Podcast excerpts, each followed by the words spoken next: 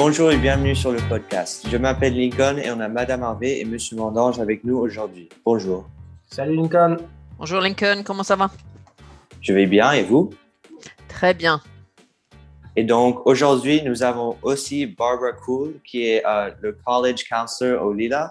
Euh, elle va nous parler des admissions que nous avons reçues cette année des écoles et de la façon de se préparer pour l'université en général. So now we welcome Barbara. Uh, thank you for coming. Thank you, Lincoln. Nice to be here. Uh, great to have you. So, um, what are some notable schools that the class of 2021 were able to get into this year? Well, students access some really high end schools. Uh, we had acceptances from Harvard University, uh, Columbia University, Stanford University, the University of Oxford in England uh, for two students. Uh, we had a couple of students get into USC, into Berkeley, into UCLA, all of the other UCs, uh, many acceptances into McGill. Um, we also had a student whose first choice was the um, very impressive uh, École Polytechnique in Paris. So that's where he's going.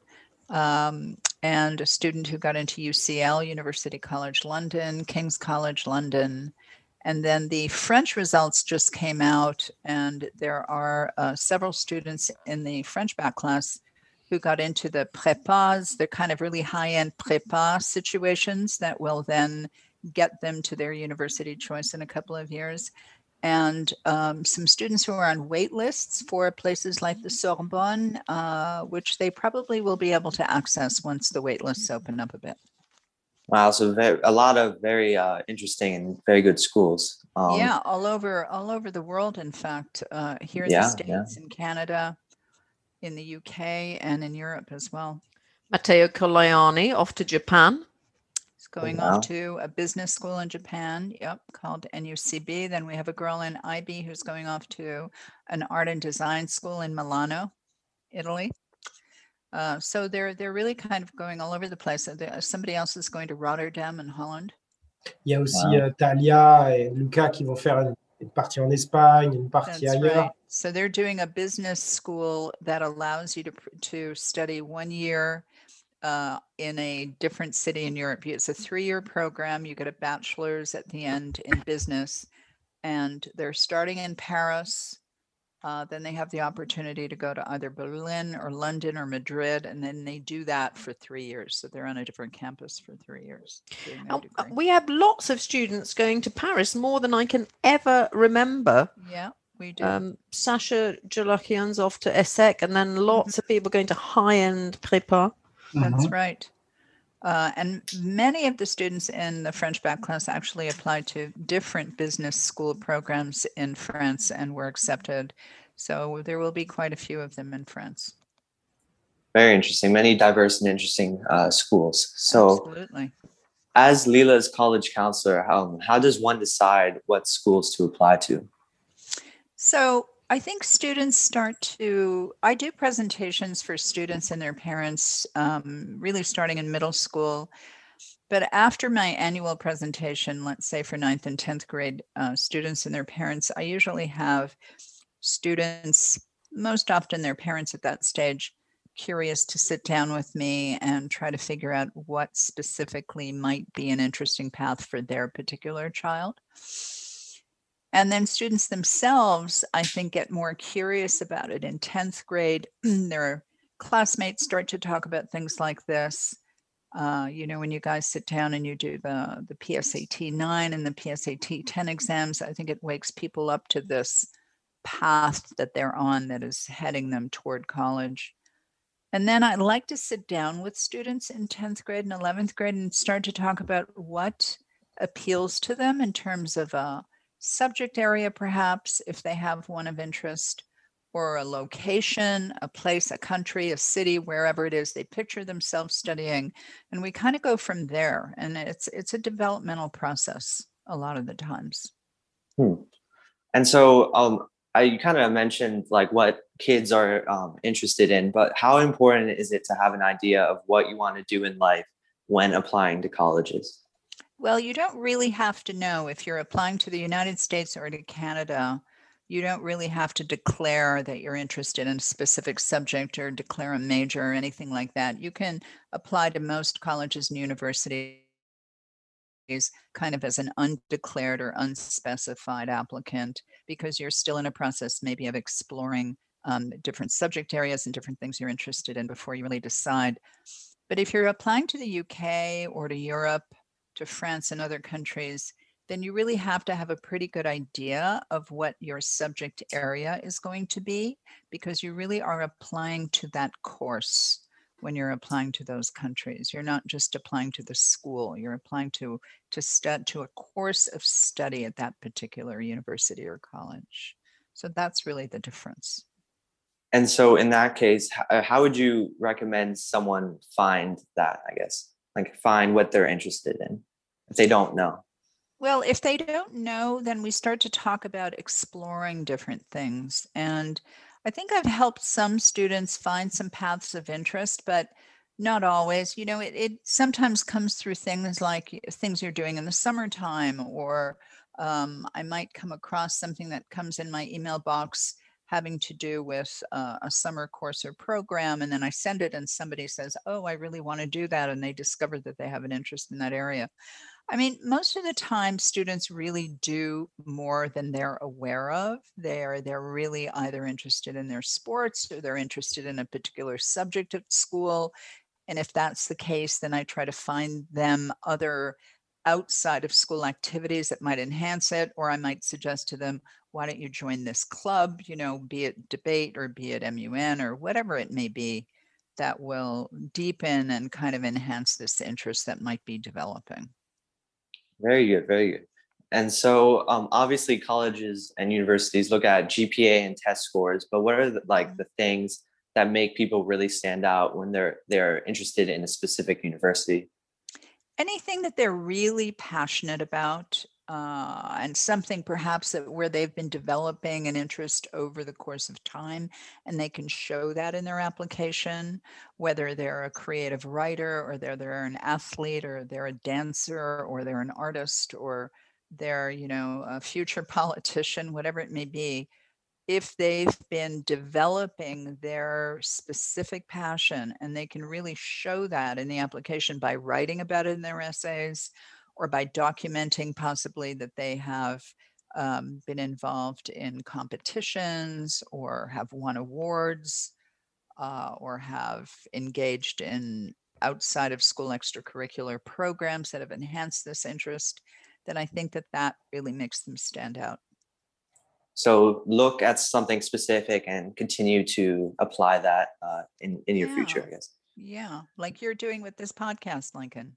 Exactly so. Be a exactly broadcast, so. Broadcast journalism is in your future. I can feel it. Yeah. Well, and I think you. if I may add to that as well, you know, Lincoln, Barbara's exactly right. You're doing this podcast and you're, you're and consistently, and you can feel it as an adult when people are just doing, you know, paying lip service to things. Whereas if you're consistent and and persistent um, and have a passion for something, you know, it comes across always. Mm-hmm. And it's very mm-hmm. different to see a college applicant who is expressing his or her real passion, real curiosity, real interest in a subject, rather than someone who's just listing numerous activities that they've been doing, you know, kind of piecemeal over the course of years. 6 mm-hmm. months of this, six months of that is just not really as effective or impressive to a college because colleges are also always asking themselves what is this student going to bring to us? What mm-hmm, how is this mm-hmm. student going to add to our community? Mm-hmm. very very interesting. And so how have things changed over covid and how do you think they will change now that covid is coming to an end like in regards to how schools are looking at students? Well covid introduced a whole aspect that that had not really been uh, alive before, which is this whole issue of test standardized testing. Uh, when all of these decided to go test optional at the beginning of the pandemic to alleviate students' needs to leave their homes, go to a test center. All test centers were closed and tests were canceled. And so this added an enormous uh, component of applicants that had not previously thought about applying to specific colleges. So many, many more people applied in the test optional window. And then also many students who had been accepted to a university or college to begin in uh, this last year, like in fall of 2020, decided to defer their admission because they didn't want to go to school mm. as a freshman and be online. Yeah, yeah. So now those students are part of this new incoming class, which affected the percentage of applicants that would be able to be accepted. So it's had a huge impact on applications, on acceptances. Uh, I think it's been a real game changer. And I think it will continue to be because for this next year, for example, most of the schools and universities that had already gone test optional last year have continued on that path. And some have already announced that they're continuing on that path for another year or two after this. So I think we're in a period of real shift having to do with standardized testing. I think um, some universities may go more the route of what happens in the UK, where for some situations like Oxford and Cambridge, you have to do a standard test that is a university entrance exam, so to speak. Um, so we may be seeing more of that in the future. I think that that, that is definitely going to be an aspect. And so, do you do you think that standard tests or just like tests in general to get into uh, colleges and universities will ever end, um, or will it? Well, will there be like ch- specific ones? I think they will change. I think they will change. Mm-hmm. I think uh, universities and colleges this year have realized that they have lost an element that was always a key element to the way in which they made decisions, but it might not have been the best element. So perhaps they will change the way in which they they uh, now welcome students to apply by, for example, offering alternative applications. I know a couple of colleges already do this where they say, you know, there's an alternative application you can do, which is a video application. And then I know another college that does uh, an alternative essay writing application so that you're not applying in that same standard way, but you're sitting down and writing an essay in a subject of your choice, for example. Hmm. Yeah, so I think there will be some changes as the years go by, but I'm still encouraging students who are now in ninth and 10th grade, for example, to continue to do the PSAT annually because we don't know two years from now what universities will say. Maybe we'll be back in an SAT and ACT world. Uh, mm. so I think you you folks who are in ninth and tenth grade have to just be prepared for all of the all of the options and possibilities that come your way. Mm. Yeah, I agree. I think as well, Lincoln, one of the things that was really difficult for the students this year was the fact that they were not able to visit many schools. Mm. Um, so you're you're you're looking at virtual things and obviously barbara's like a fount of knowledge but often it's about fit. And um, i think that that was difficult for quite a lot of students um, but I actually think that you know, looking forward, that that may in fact teach them something about themselves because at the end of the day, you, you're going to get out of university what you put in. And someone who's very interesting on on this issue is our regular guest, Dr. Quincy Lair, because he's been all over the place.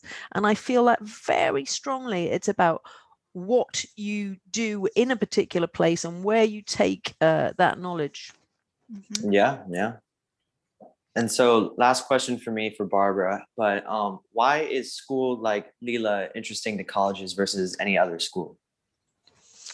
I think Lila is interesting because it presents an international profile. It presents a profile where it's clear that in high school, students are given the opportunity to do uh, one of two really rigorous uh, diploma programs that very well prepare them for university.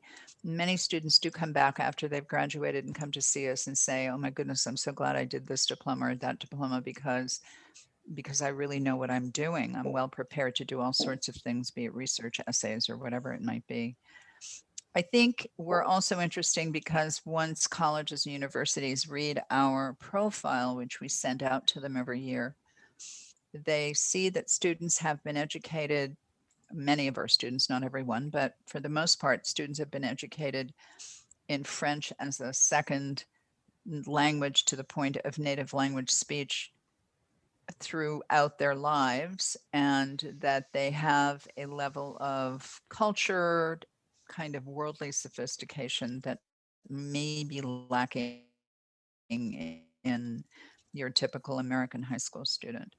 I also think that the the French bac students that we had, you know, often those are students who come from American families where nobody is speaking French at home. And I, I think that those students are, have a very particularly impressive profile for graduating with a French baccalaureate, where they've mm-hmm. really taken on this language on a on a really deep um, speaking level and understanding level. And then I think our IB students are known to have a internationally renowned and and uh, you know highly regarded program as well. So I think when when colleges and universities look at our report to colleges, which is what it's called, they see a really dynamic, rigorous school that is small but academically really intensive and, and has a really interesting population. Yeah. Well, thank you for coming on today. Um, and hopefully we see you next year around this time with uh, more amazing news um, about college acceptances. Um, and thank you. Thank you so much, Lincoln. My pleasure. It's been great to be here. Merci, thank Barbara. you so much for coming. Okay. Barbara. Bye. So today we also have a special giveaway. Um, there is a, a, local restaurant in Burbank uh, called Red Maple uh, they are a really great restaurant and are found on 173 uh, North Maple Street in Burbank, California. Um, they have various different things such as sandwiches, salads, flatbreads, gelato, and le- specifically lemonade. Um, I think their lemonade is the best. Personally, my favorite thing to get from uh, Red Maple is the Rhino Berry Blast, which is actually named after a YouTuber that I um, found out about, um, who actually talked about Red Maple in his one of, one of his YouTube videos. So I highly re- recommend checking them out. For the giveaway, we have two gift cards uh, specifically for uh, lemonade, and the first two people to email me, uh, my email is going to be in the description with the code Red Maple will receive two five dollar gift cards uh, to um, Red Maple. So uh, first two to email me uh, get a prize. So Yeah. Est-ce, est-ce, est-ce, que je peux moi t'emailer tout de suite là uh, Peut-être, peut-être. oui. Is, is a rhino berry a thing or is it just a name? Um, rhino is just the name of the YouTuber, but it's basically the the one that I like. It's the Rhino Berry Blast. Is I'm pretty sure it's like blueberries, blackberries, strawberries uh, mixed into normal lemonade. So Oh, oh, that sounds rather good. I feel like but I'm there's, sh- there's, showing my age there. Yeah, but there's there's many there's many other flavors. So. Yeah, always learning, always learning. And so now we uh, go on to the mosaic section of the podcast. So what is uh, uh, what is on the program for the I guess two weeks of school that are coming up? Last two weeks. Alors, on a, on a beaucoup de choses au programme la semaine prochaine. Il reste une dizaine de journées de classe. Ça va aller très vite. Euh, on va déjà commencer par les conseils de classe qui vont se dérouler la semaine prochaine. Donc, tous les élèves de toutes les classes, les cours s'arrêteront à 13h, 1 heure de l'après-midi, pour pouvoir permettre aux enseignants de se réunir et discuter un petit peu bah, du semestre et, euh, de l'avenir euh, de, tout le monde, des élèves, et de savoir comment les choses se sont passées. Donc, les cours s'arrêtent à 1 heure la semaine prochaine. Vous pouvez rester sur le campus jusqu'à 5 heures. Il y aura des surveillants dehors qui pourront s'occuper de vous mais il n'y aura pas de classe ni en ligne ni sur le, campus. Euh, la semaine prochaine, pour les élèves de la sixième à la quatrième, il y aura également les examens MAP qui vont se dérouler. Donc, euh, rien à préparer, rien à réviser. C'est juste euh, un des examens qui se passe sur l'ordinateur. Donc, on demande à, tous les élèves de la sixième à la quatrième de venir avec le Chromebook de l'école chargé pour pouvoir prendre ces, ces petits examens. D'accord last day of school for um, 9, 10, and uh, 11 is June the 11th, although we do have some 11IB people doing a little bit of a boot camp the following week. Um, and then for six, seven, and eight, the last day is Wednesday at 2 p.m. We're working on a little surprise for six, seven, and eight for Tuesday afternoon to be continued. Cannot reveal those details. That's on a strictly need to know basis. On adore les surprises, Miss Harvey. I know. um, and so also graduation is coming up for the 12th graders. Oh, indeed. So graduation is um yes in full swing. There's some funny chalk marks you'll have noticed on the out, out on the yard. So we're following all of the protocols that we need to follow and social distancing and um yeah, it's pretty complicated, but it'll be good. So please, please, please look out for the link. Um, everyone should get on that and watch the live stream. We'll be in person, but we will always be live streaming as ever. Then the following day, we've got... wait. Et le lendemain, il y aura aussi la prom pour les élèves. Alors, c'est une très bonne euh, surprise. On a réussi, en respectant les règles du comté, à organiser sur le campus la prom pour les, les élèves. Donc, ce sera de 6h à 9h. Et pareil, euh, là, il n'y aura pas de lien pour regarder ce qui se passe, mais ça va être un bel événement. no, no live streaming of the prom, but there will be there will be good food and um, there will be dancing. And whilst people are not allowed to bring guests, something is better than nothing. Well, uh, I guess that's it for this episode. Um, thank you uh, to you both. Thank you to Barbara. And just a reminder again, first two people to email me uh, will receive gift cards. Um, and yeah, so Red Maple is like, it's probably like two doors down from uh, Lou's uh, French off the block. So that's like, we, every, we all know where that is. So it's, it's literally right there. Et j'ai une dernière question pour toi, Lincoln. Dans neuf Oui. jours commence l'Euro de football à travers toute Oui. l'Europe. Oui. Tu as, tu as un pronostic pour la victoire finale? Une nation que tu penses va gagner?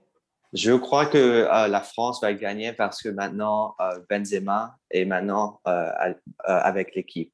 Mhm. Alors, c'est vrai que sur le papier, l'équipe l'équipe est très belle. Mais Oui, ça ne suffit oui. pas des fois. oui, oui, And that, that starting group's a bit tough.